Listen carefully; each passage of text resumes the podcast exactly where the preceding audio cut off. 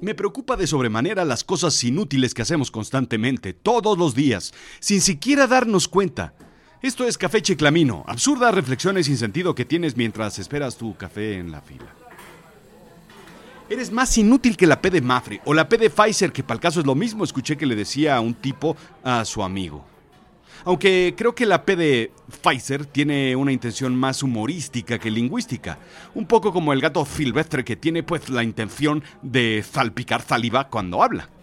Aún así, hay algo más inútil que esa P, más inútil que el tipo al que le dijeron que era más inútil que la P, y es la H. Si es muda como para qué existe.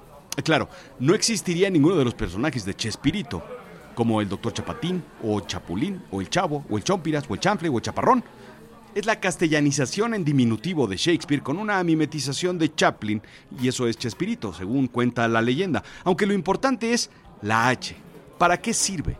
Bueno, pues simplemente de complicación.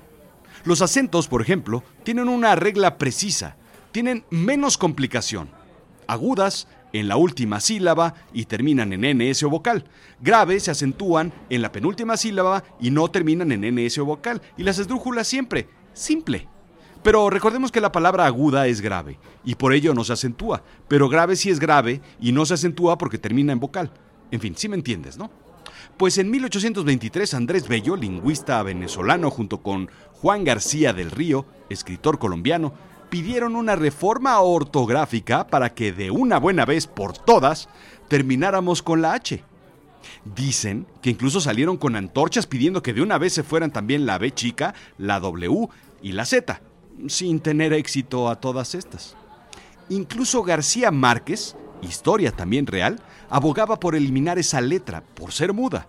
Y no por discriminar a la letra que no podía emitir ningún sonido, a la letra discapacitada sonora. Pues es muda, y nada más por eso, pues, pues no sirve para nada, García Márquez decía. Su mayor virtud es precisamente esa, la discreción. Pues ahí está, pues discretilla, hasta adelante o en medio, siempre calladita, sin hacer ruido o escándalo, incluso a veces hasta el final de la palabra, como en va. Pero no siempre fue muda. Según la BBC, los fenicios la pronunciaban como J aspirada. Los griegos la suavizaron. En el latín se explosionó más como la H en inglés. Y en el español, el español la tomó sobre muchas palabras que empezaban con F, como farina, facer, felecho, furto, fumo, que se transformó en humo. En el mío Cid, por ejemplo, que data del año 1200, la palabra higo aparece como figo. Búho viene del latín bufo. Y entonces se empezó a meter en medio de las palabras. Y muchos dirán que si es por romper el diptongo y la manga del muerto. La verdad viene de transformaciones fonéticas. La H era algo entre la F y la J o más bien la H en inglés, pero más suave. Total que al final alguien dijo, ¿saben qué? Ahí déjenla.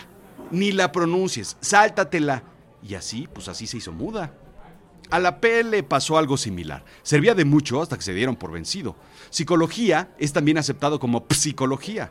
De plano la ps no es natural en el castellano, más que, bueno, pues para llamar al ps, al mesero. Así que también podríamos deshacernos de ella. Igual que como en estas cafeterías se deshicieron de los meseros. Lo que no entendemos es por qué la P no se hizo muda o se cambió por H. Ah, ¿verdad? Y es que son tan, pero tan inútiles como las páginas de cortesía de un libro. Seguro ni sabes cuáles son. Bien, pues son las páginas en blanco que hay en un libro, principalmente al principio y al final. Tienen la finalidad de ofrecer al lector un espacio para dedicatorias o anotaciones. Yo uso una servilleta o un boleto del metro o un boleto del avión y lo intercalo entre las páginas y voy haciendo mis anotaciones. No, no, no, no, no, no, no. Un editorial tiene que dejar dos páginas en blanco por libro para que te sientas a gusto, tranquilo y contento para escribir. Cristian Vázquez, escritor y periodista argentino, trabajaba en los archivos del University College en Londres del 2006. Encontró en el libro The Pleasures of Memory de Samuel Rogers que el volumen había sido un regalo con una dedicatoria al honorable Lord Byron de su obligado y fiel amigo. Byron lo devolvió al autor con un poema agradeciendo. Ausente o presente, aún para mi amigo, comenzaba el poema o algo así.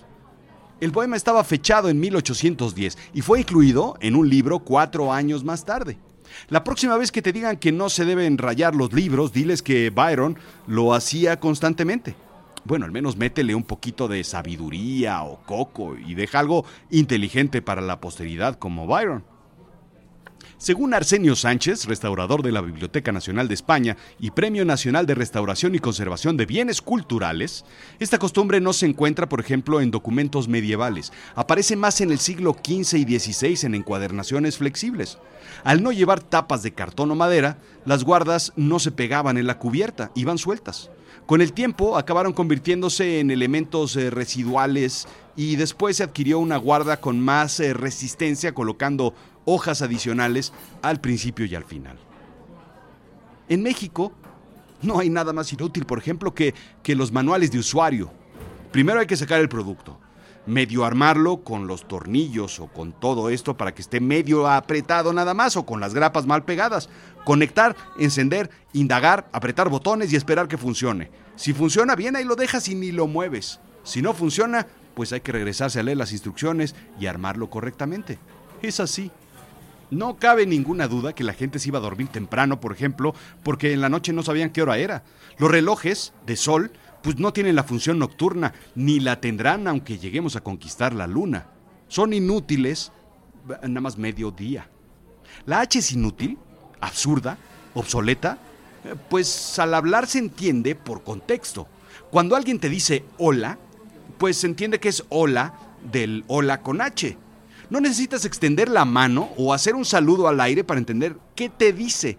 No te vas a agachar porque esperas una onda formada por el viento en la superficie del mar o de un lago. Simplemente contestas ¿qué tal? ¿Qué húbole? ¿Aló? O, otra cosa dependiendo de cómo andas de humor o en dónde estás. Porque al hablar sí se usa y al escribir se usa otra regla. Yo creo que la explicación es muy simple. Por joder. Y es por eso, porque a mí me gusta. Me encanta la H. Yo voy a pedir, por ejemplo, que se haga una letra que se llama... que sea muda, pero que también sea invisible. Que solo sirva para saber eh, que podría ir, pero no va. Pero se pronuncia, pero solamente en una frecuencia ultrasónica para que lo escuchen los perros. Esto fue Café Chiclamino. Absurdas reflexiones que piensas mientras pides tu café. Sí, por favor, un café descafeinado con leche deslactosada y sacarina, pero ligero. No me vaya a quitar el sueño. Sí, ya sé que es muy inútil un café así, pero pues eso es lo que quiero. No, mira, pues la virtud del H es la discreción. La de la A es sorprender. Ah, la de la E es precisamente pues no escuchar. ¿eh? La Che pues es para llamar la atención. Pero pues por eso la quitaron, yo creo, porque era como medio maleducada. La J, pues es la risa, es jacarandosa, divertida, emocionante, es chispa, pues. Pero la H, pues qué, pues ahí está nomás, ¿no? Está pero no está, hace pero no hace. Pues nada más está por joder, te digo.